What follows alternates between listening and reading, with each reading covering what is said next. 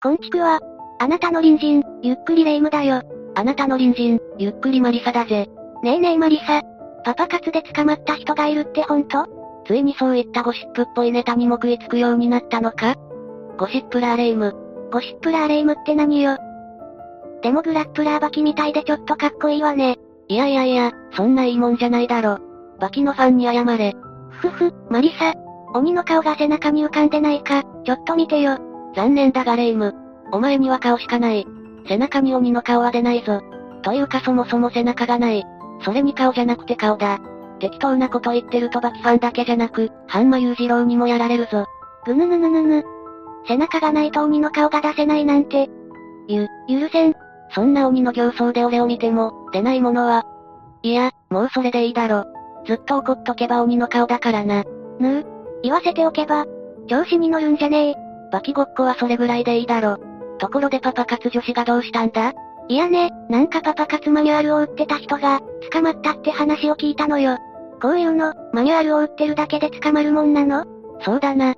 まあ警察が、どんな容疑で逮捕したかにもよるんだが、少なくとも逮捕したってことは、立件できると踏んだんだろうな。ところでレイムは、パパ活って知ってるのか？バカにしないでよ。それぐらい知ってるわよ。しょぼくれた落ち込んでるおじさんに、かつ。って元気を注入するんでしょ？まだバキっぽいな。パパ活の意味、全然違うし。パパ活ってのは、若い女性が中高年の男性から、金銭的に支援してもらうことを指す。え？えそれってやっぱり、夜のお供もあるの？いや、基本的には食事を一緒にしたり、デートをすることで金銭を頂戴するって感じだな。いやいやいや、そんなの何の得もないじゃない。風俗に行った方がいいわよ。それに、強い男はむしろ女が群がるぞ。レイム、中身がおっさんになってるぞ。後ばきっぽく言っても、下水こと言ってるのは変わらないからな。でもそんなホイホイお金出してくれる男の人、いるのかしら？そうだな。だが今回逮捕された女は、パパ活と称して男性を騙し、お金を受け取っていたそうだ。それって詐欺ってこと？そのあたりについても解説していこう。それじゃみんなも、それではゆっくりしていってね。2023年8月28日、ある女の裁判が名古屋地裁で行われた。この女は20歳の大学生、愛容疑者。何の容疑での裁判だったの？この女の容疑は詐欺。マッチングアプリで知り合った、40代と60代の男性2人に、LINE で同情を誘い、金を受け取っていたんだ。その手口はこうだった。今年3月から4月にかけて、自分に好意を寄せた63歳の男性と43歳の男性に対して、アダルトビデオに出演する契約書に署名してしまった。出演をやめる違約金として300万円必要なの。いやいやいや、今アダルトビデオの業界、そういった違法なやり方には相当厳しいでしょ。そんなわけないわよ。よく知ってるなレイム。セクシー女優に憧れてるのか？さすがに顔だけじゃ無理だろ。うるさいわね。特殊な性癖の人もいるかもしれないでしょ出れるとしたら、日本の妖怪100選ぐらいだ。鶴瓶落とし役ならぴったりだな。もう、事件の話を続けなさいよ。すまんすまん。レイムの言う通り、今はアダルトビデオの契約は相当厳しい。この女は嘘の話をして男性たちから現金を、合わせて1065万円騙し取ったんだ。うわぁ。そんな嘘に引っかかっちゃったの？まあ、好意を持ってたなら仕方がないか。っていうかマッチングアプリって、いろんな人がいるのね。怖いわ。そんな詐欺のカモを探してるなんて、それにしてもそんなにうまく騙すなんて。もしかしてプロ？レイム、実はこの大学生の女は、ある人物からこういった手口の指南を受けていたんだ。ええ詐欺の手口を指南と、どういうこと？この裁判で検察側はこのように言っている。被告は男性から好意を寄せさせる方法が書かれた、パパ活攻略本も購入していた。被害男性から現金を騙し取った後は、何者かに拉致されたという趣旨の説明をして連絡を絶っていた。と指摘しているぜ。なかなか手が込んでるわね。っていうかパパ活攻略本私が持ってる攻略本はドラクエぐらいよ。古いな。ファミコンかよ。攻略本といってもその内容は、宝箱の場所とかダンジョンの地図じゃない。どんな男性にどんな方法でアプローチして、どうやればお金がもらえるか、そういったことを指南する。倫理に反する内容のものだったんだ。そんな内容のものを、攻略本なんて言わないでほしいわね。アンダルシアに通じる道のマップに失礼よ。ドラクエ2かいいけど、ロンダルキアへ通じる道だろ。アンダルシアはスペインだ。まあ、ドラクエであそこは、なかなかの難関だったからな。ってそういうことじゃない。このパパ活攻略本はある人間が作って、ネットで販売していたものだったんだ。そんな詐欺商法みたいなの、やる神経もすごいけど、それを人に売るってどんなやつなのかしら。このマニュアルを作って販売し逮捕されたのは、自称風俗店員の渡辺舞容疑者25歳だ。この女が販売していたのは、頂き女子マニュアルというものだったそうだ。頂き女子マニュアル？この頂き女子という言葉だが、渡辺が作った造語とされている。実態はパパ活なんだが、やましくない。あくまでお金をいただいている。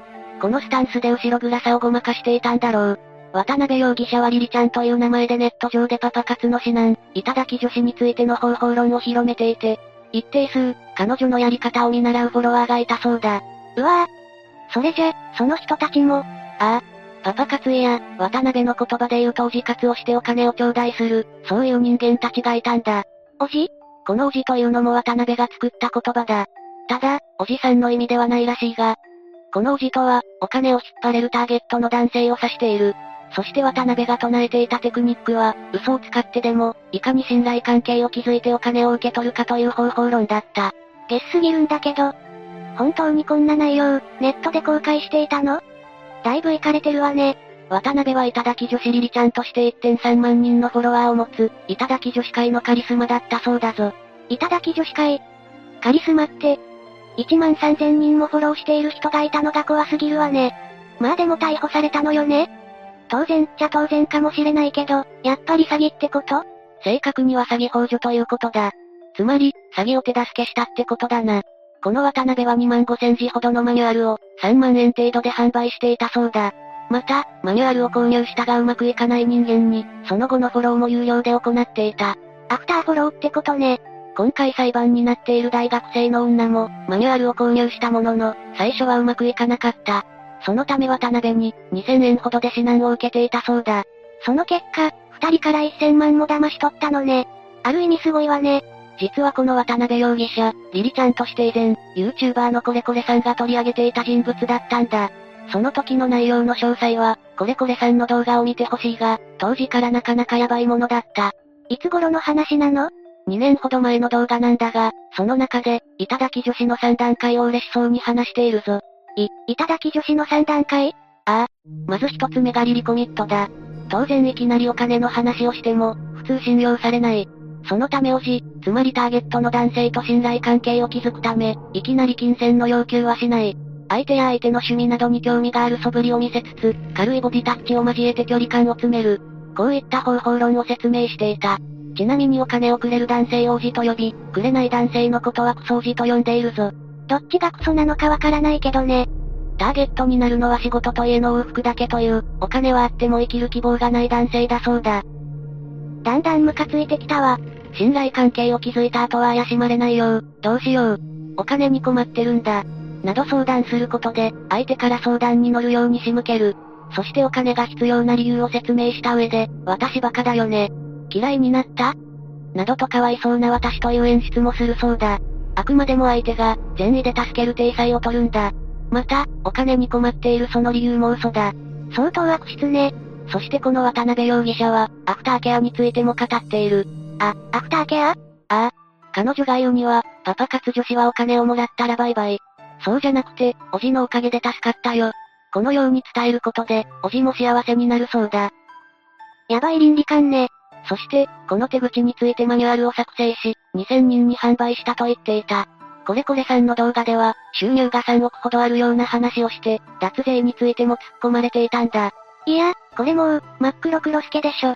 ビッグモーターも大概だけど、この渡辺って女も相当やばいわよ。倫理観の欠如という点ではいい勝負かもな。それにしても、よく2年間の話だったと思うぜ。当時からヤバいと相当噂になっていたわけだし、警察が逮捕したということは、確実に起訴するだけの証拠を集めていた可能性もある。高確率で起訴、有罪になるだろうな。そうよね。っていうか、こんなマニュアルを買う人がいることがさらに怖いんだけど、男性お金としか見てない、そんな価値観で生きてるってことでしょ？だいぶ狂ってると思うんだけどね。まあ今回逮捕されたことで、同じような行為をしている人間は相当ビビると思うし、男性側も十分注意するようになるだろう。ただこういった詐欺まがいの手法は、マルチ商法やカルト教団の手口に似ている。最初は親切な顔で近づき、徐々に信頼関係を築き、気づいた時には取り込んでしまっている。親切な顔。鬼の顔じゃみんな逃げちゃうもんね。当たり前だ。半間裕次郎とか花山薫じゃ絶対に引っ掛けられないし、引っかからないだろう。多分、勧誘する方も裸足で逃げ出すだろうな。やっぱり鬼の顔は必須ね。怖いからやめろ。それでこの渡辺って女、どうなるのかしら。まずは詐欺法助で逮捕。当然詐欺の余罪も調べるだろうし、脱税についても調査されるだろうな。おじから受け取った金は贈与だから、贈与税の対象になる。金額にもよるが、場合によっては相当額になるだろう。基本的に年間110万円の基礎控除、つまり110万円までは税金がかからない。これってくれる人、一人ずつ？いや、受け取る側だ。つまり渡辺は、1年間に受け取った額の110万円を超える部分については、贈与税が課税されるな。1年間の贈与金額が、200万円以下で10%。そしてこの税金は累進課税されるから、もらった金額が大きくなればなるほど税率は上がっていく。ってことは、もし渡辺が言っていた通りの金額を受け取っていたら、相当の納税が必要になるな。しかも納税していない。納税の必要性を認識していながらしていないということは、悪質と見られるだろう。脱税として厳しく追及される可能性が高い。この場合追徴課税、重加算税などで、もらった額ぐらい取られるかもしれないな。自業自得というか、悪戦身につかずってやつね。古いことわざだな。おばあちゃんか。17歳の言うことじゃないぞ。う、うるさいわね。私はおばあちゃん、この永遠の17歳なの。急にほのぼのした空気を出そうとするな。それこそ詐欺だぞ。ひどい。まあ霊夢の年齢詐称疑惑は特に害はなさそうだし、騙される人も少ないし、被害申告もないから大丈夫だろう。ちょ、おま、何言ってるの？おほほほ、私は17歳、17歳よ。ちょっと壊れたな。後で修理を頼んでおこう。ちなみに詐欺罪は申告罪ではない。詐欺の要件を満たすと判断されると、警察が捜査を始めるぞ。ただ、詐欺の要件を満たすにはある程度のハードルがある。これがちょっと厄介なんだ。わ、私は騙してないわよ。はいはい。詐欺の要件には4つの構成要件がある。1、人を欺く意思を持った上での行為によって。2、相手が錯誤に陥り。3、財産的処分行為をする、財物の交付または財産上の移転があること。4、上記3つに因果関係があること。これらを満たす必要がある。それじゃ私は大丈夫ね。3番目が該当しないから。おお、治った。そうだな。霊夢は大丈夫だ。というか1番目と2番目はアウトか？そ、そんなわけないでしょ。全部セーフよ。と、ところで渡辺はどうなの？マニュアル、つまり情報商材の販売もしているし、その中で嘘をつくことも指南している。1番目は該当するだろう。そしてそのテクニックの結果、相手の男性は騙されて、つまり錯誤に陥り、お金を渡辺に渡している。家賃とか、借金の返済ってことね？そうだ。これで2番目の要件も満たすな。